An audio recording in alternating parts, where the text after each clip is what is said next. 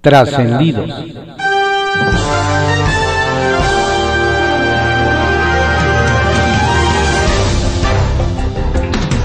Continuamos con la audiosíntesis informativa de Adrián Ojeda Román, correspondiente a hoy, lunes 25 de octubre de 2021. Demos lectura a algunos trascendidos que se publican en periódicos de circulación nacional. Templo Mayor, por Fray Bartolomé, que se publica en el periódico Reforma. Para llorar. Así de triste está la situación de las exportaciones mexicanas de cebolla luego de que las autoridades sanitarias de Estados Unidos ordenaron frenar urgentemente su venta y distribución. ¿Y el gobierno de México? Comiendo tubérculos. Resulta que el CDC lanzó en la semana una alerta por contagios de salmonela en 37 estados y atribuye la propagación a cebollas procedentes de México, especialmente de Chihuahua.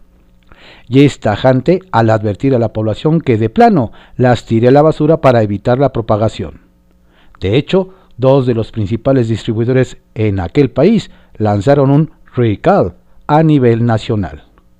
Obviamente, esto ya provocó la inquietud de los productores mexicanos. Y no es para menos. De los 396 millones de dólares que ingresan al año por ventas de cebolla, 355 millones son de las exportaciones a Estados Unidos. El problema es que el gobierno mexicano no parece reaccionar ante el problema.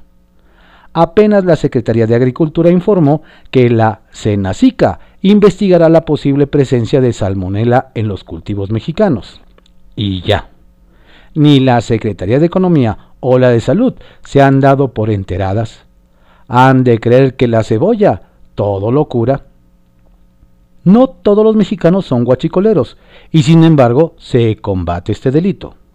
No todas las empresas son factureras, pero también se combate ese ilícito. Entonces, ¿por qué el presidente tolera que en Guerrero se vendan niñas como si fueran mercancías?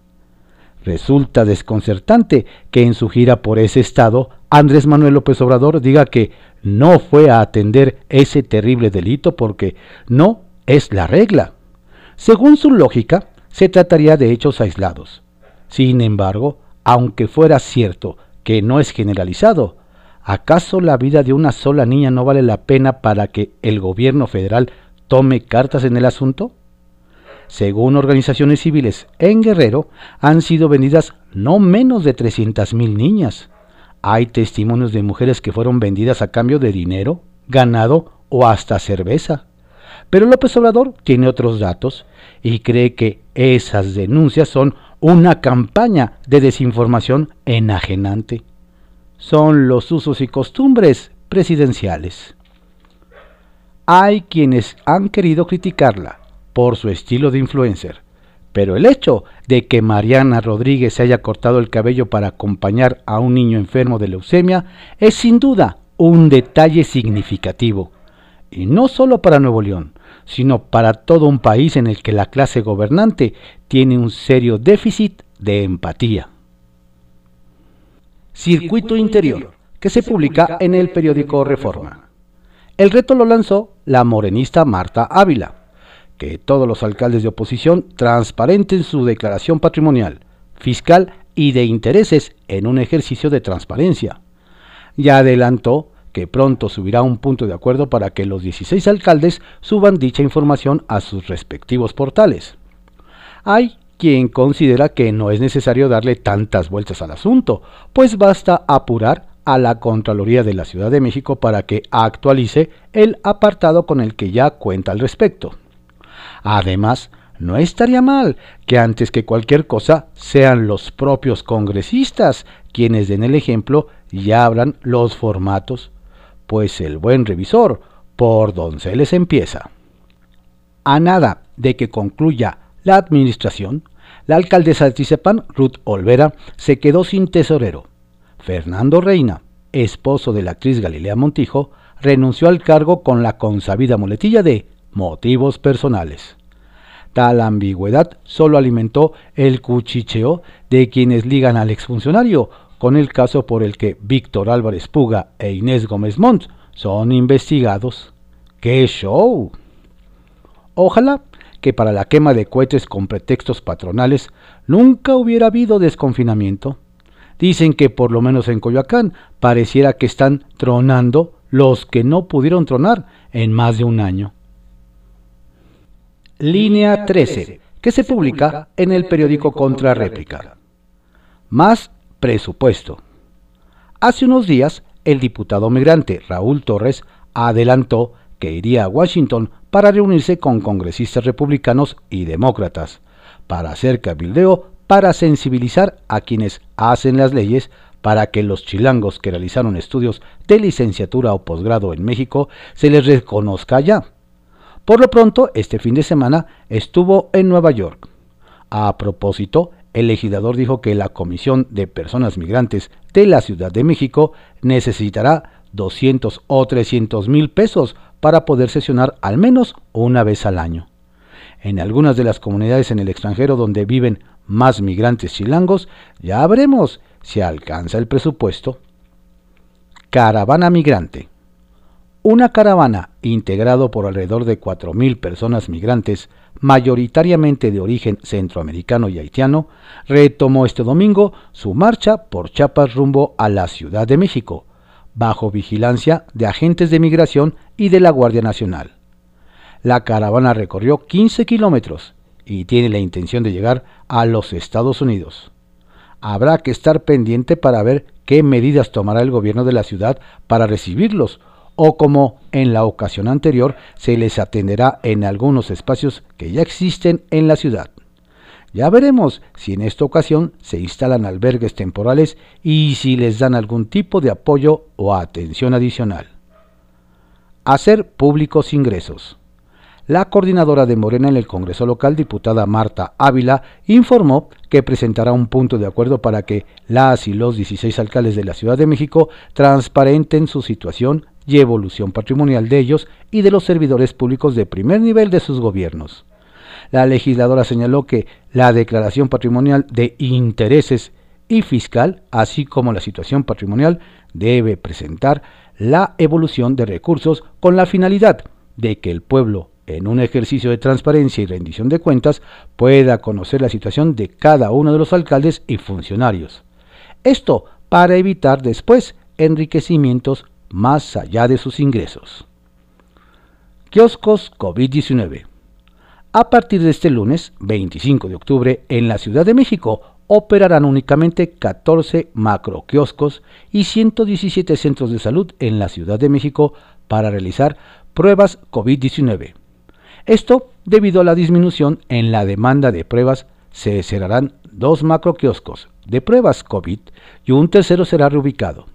De esta manera, las operaciones en el macroquiosco Tláhuac, ubicado en la Coordinación Territorial Miguel Hidalgo, así como el macroquiosco de Tlalpan, ubicado en el Parque de Asbaje, concluirán sus actividades y el de la explanada de la Alcaldía Álvaro Obregón será reubicado en el Parque Japón. El Caballito, que se publica en el periódico El Universal. Primera audiencia del caso Línea 12. Hoy se llevará a cabo el primer round en el caso del colapso de la línea 12 del metro entre la Fiscalía General de Justicia de la Ciudad de México y los 10 exfuncionarios acusados de los delitos de homicidio doloso, daño en propiedad ajena y lesiones. La defensa que encabeza Gabriel Regino advierte que expondrá al juez todas las irregularidades que a su pensar se han cometido en contra de sus clientes, mientras que la Fiscalía asegura que ha construido un caso sólido para demostrar que los imputados incurrieron en los delitos de homicidio culposo, daño a la propiedad y lesiones. Son 26 personas que perdieron la vida, un centenar tuvieron lesiones y hay cientos de miles de afectados por la restricción en el servicio de transporte razones suficientes para que se haga justicia. Se olvidan del código QR para detectar COVID.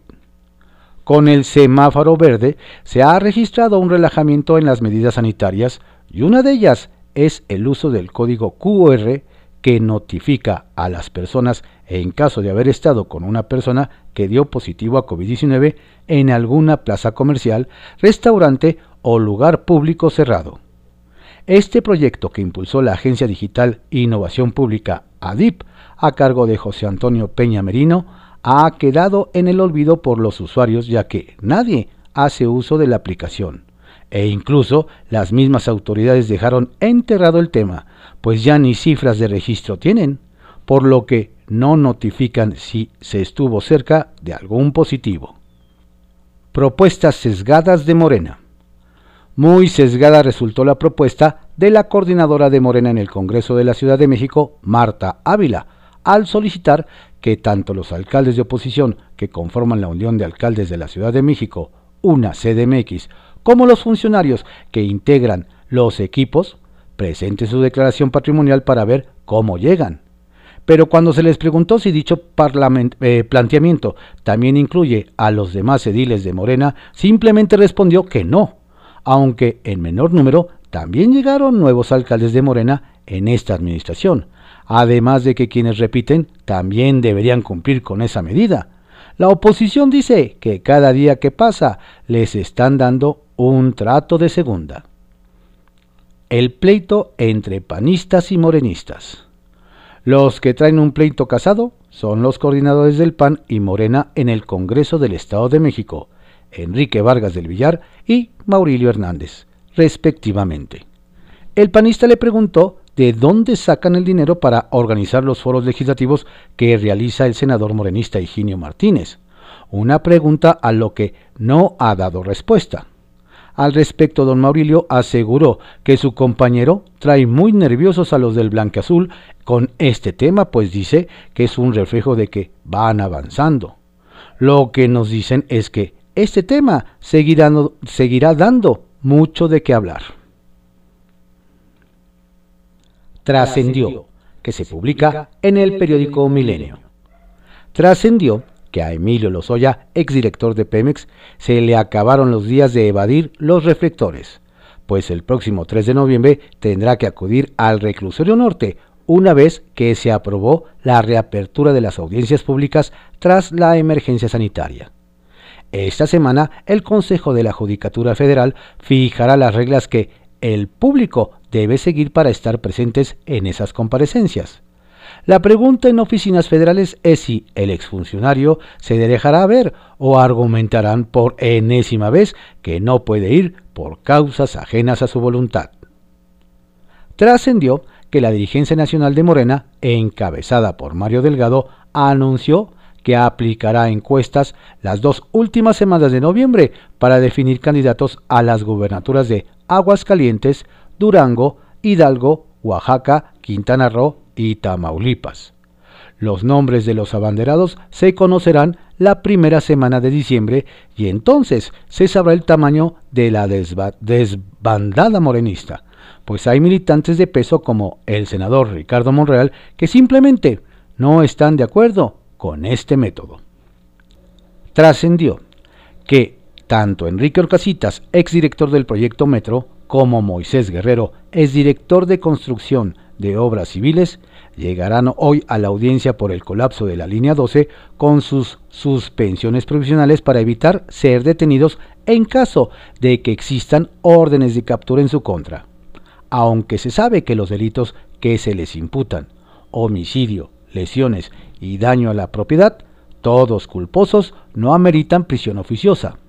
Ambos exfuncionarios no quieren correr la misma suerte que Rosario Robles. Kiosco, que se publica en el periódico El Universal. Entre Maruchan y Pedradas.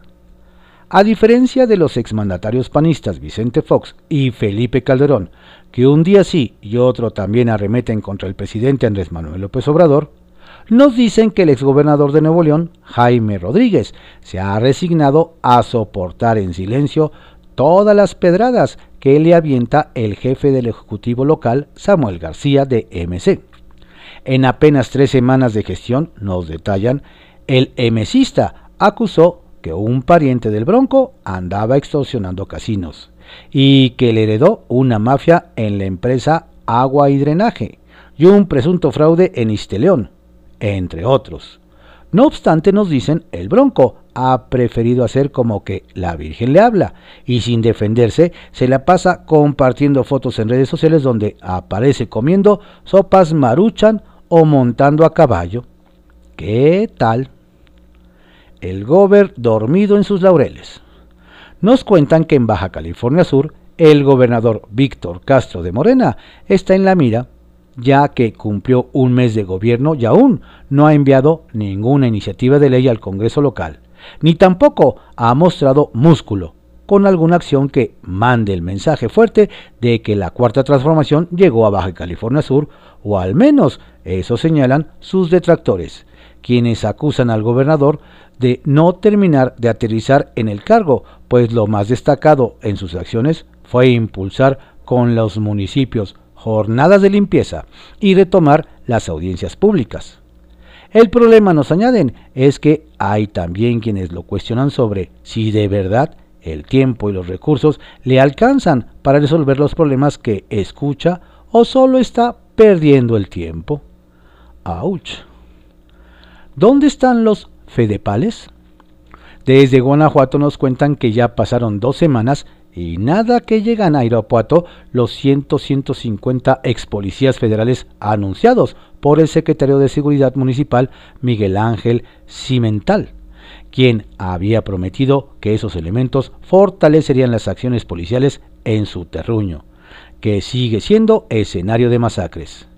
En este sentido nos recuerdan que la seguridad en Celaya, Irapuato y Apaseo, El Alto, tres de los municipios con altos índices de violencia, quedó bajo el mando y control de los llamados fedepales, como se les conoce a ex policías federales que ahora son parte de las fuerzas municipales y que tienen cercanía con Cimental.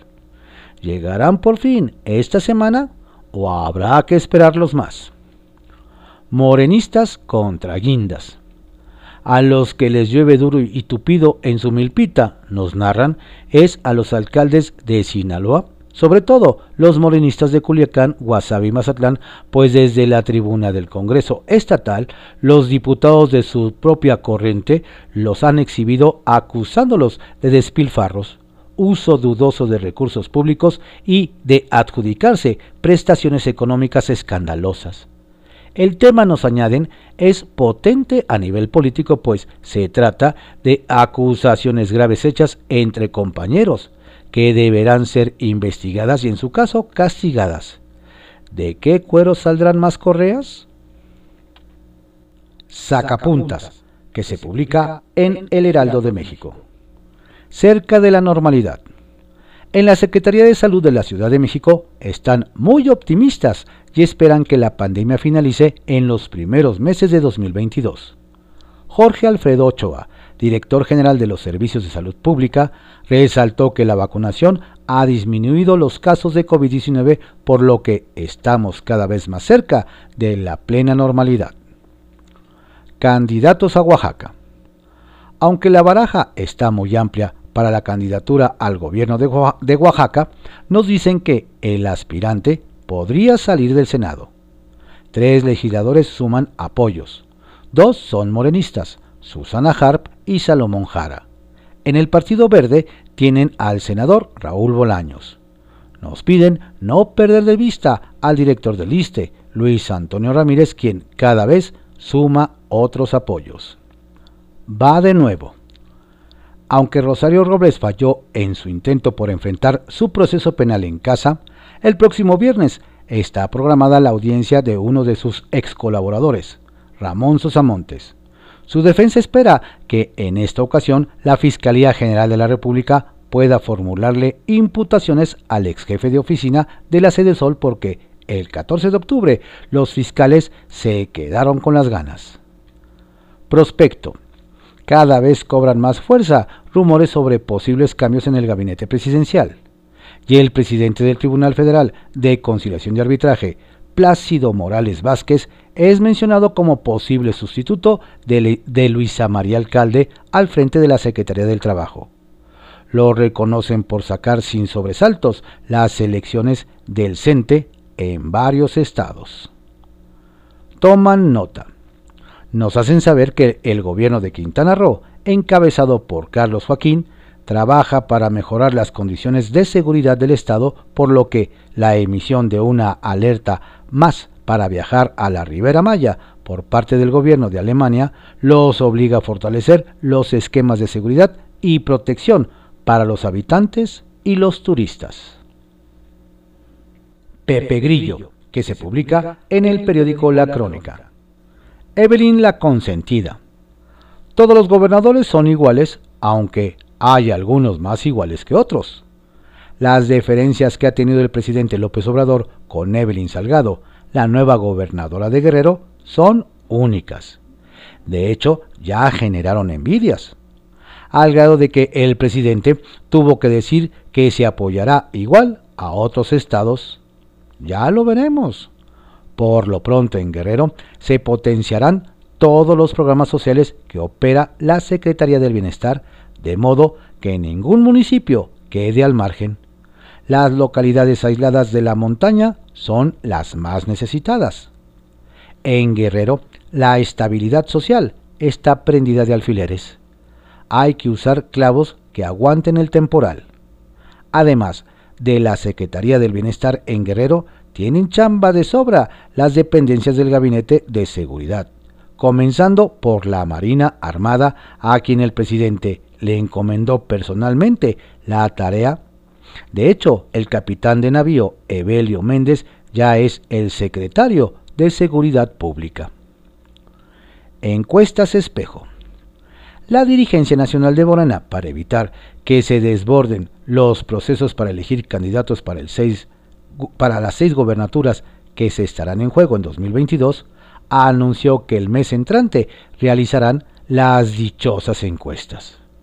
Si las encuestas, esas que nadie sabe, nadie supo, pero que le han servido al grado electoral del partido para destapar a sus corcholatas predilectas, como cada vez hay más gente que ve este ejercicio con suspicacia, Mario Delgado dijo que en esta ronda de encuestas participarán dos casas conocidas a nivel nacional que realizarán encuestas espejo para abonar la certeza.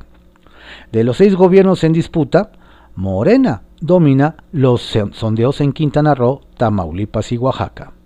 El PAN está listo para conservar aguas calientes y el PRI echará su resto en Durango e Hidalgo, donde todavía la moneda está en el aire. Caravana de la denuncia. Las caravanas migrantes constituyen el drama humano distintivo del inicio del siglo XXI. Es un problema sin solución en el corto plazo.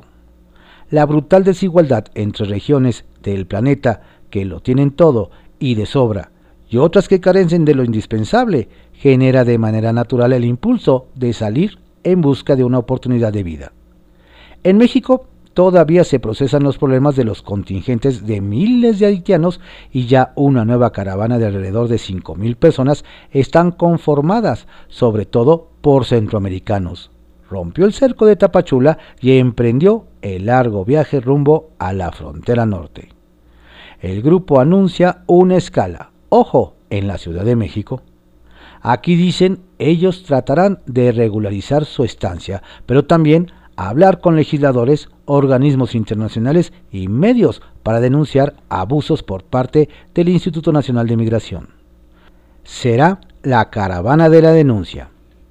UNAM, ofensiva o tregua.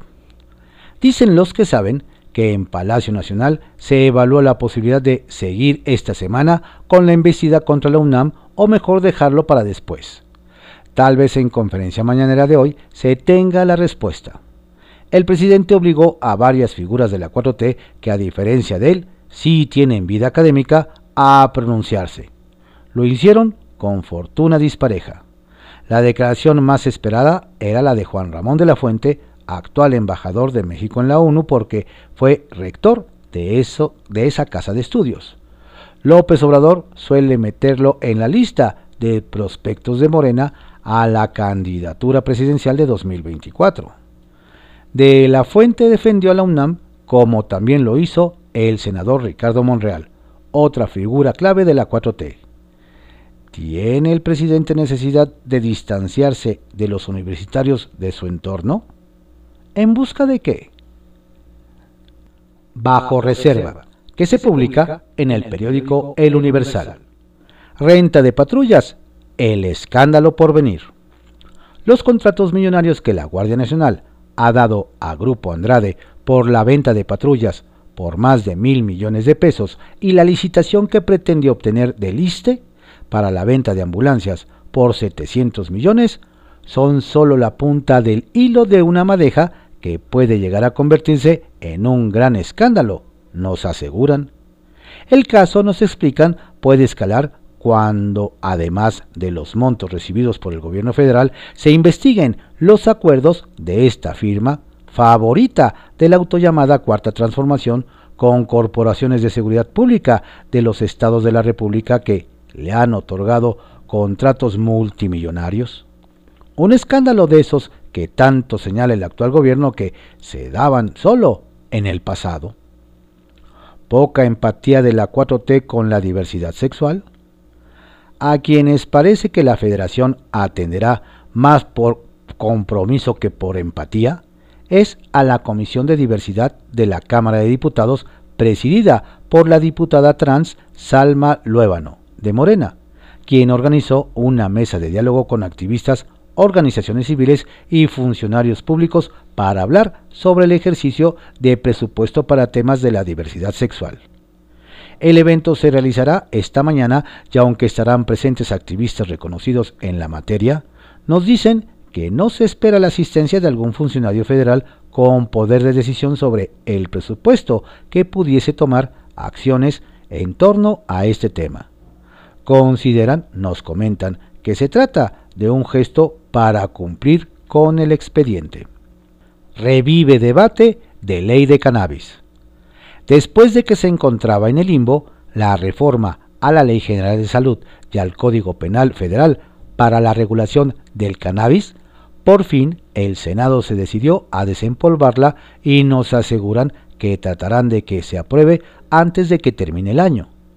Las modificaciones a la ley se atoraron en abril pasado cuando los senadores detectaron al menos 17 inconsistencias en la minuta aprobada por la Cámara de Diputados, que infringían derechos humanos e incluso violaban la constitución política. Ahora nos dicen ya se han subsanado esos errores y se reiniciarán los trabajos para expedir la ley federal para la regulación del cannabis, a fin de permitir su uso recreativo, industrial, médico, científico y mercantil. El reto de SOE. Muy atareado, nos hacen ver, debe andar el director del Instituto Mexicano del Seguro Social, SOE Robledo. A menos de una quincena de que se cumplan 50 días de la campaña El último jalón, que tiene como meta vacunar contra COVID a toda la población de Chiapas, los números de vacunados se mantienen bajos. La entidad reporta 52% de chapanecos de 18 años en adelante con biológicos aplicados. El avance que han tenido con respecto al 15 de septiembre, cuando se anunció la campaña, es de 5 puntos porcentuales, pues para dicha fecha se habían vacunado a 47%. ¿Logrará uno de los funcionarios estrella del gabinete aplicar las dosis contra COVID en el resto de los chapanecos? Estos fueron algunos trascendidos que se publican en periódicos de circulación nacional en la audiosíntesis informativa de Adrián Ojeda Román, correspondiente a hoy, lunes 25 de octubre de 2021. Tenga usted una estupenda y exitosa y sobre todo saludable semana y un estupendo inicio de semana. Saludos cordiales de su servidor Adrián Ojeda Casilla, quien les recuerda que no hay que bajar la guardia. La pandemia sigue.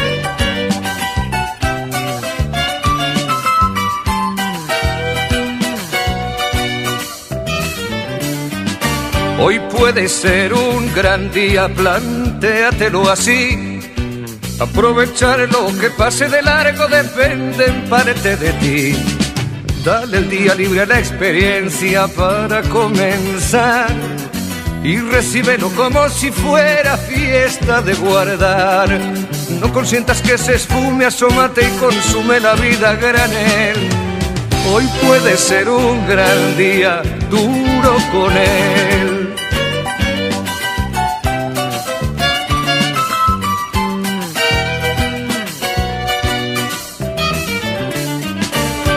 Puede ser un gran día donde todo está por descubrir si lo empleas como el último que te toca vivir. Saca de paseo a tus instintos y ventílalos al sol. Y no dosifiques los placeres si puedes derrocharlos. Si la rutina te aplasta, dile que ya basta de mediocridad. Hoy puede ser un gran día, date una oportunidad.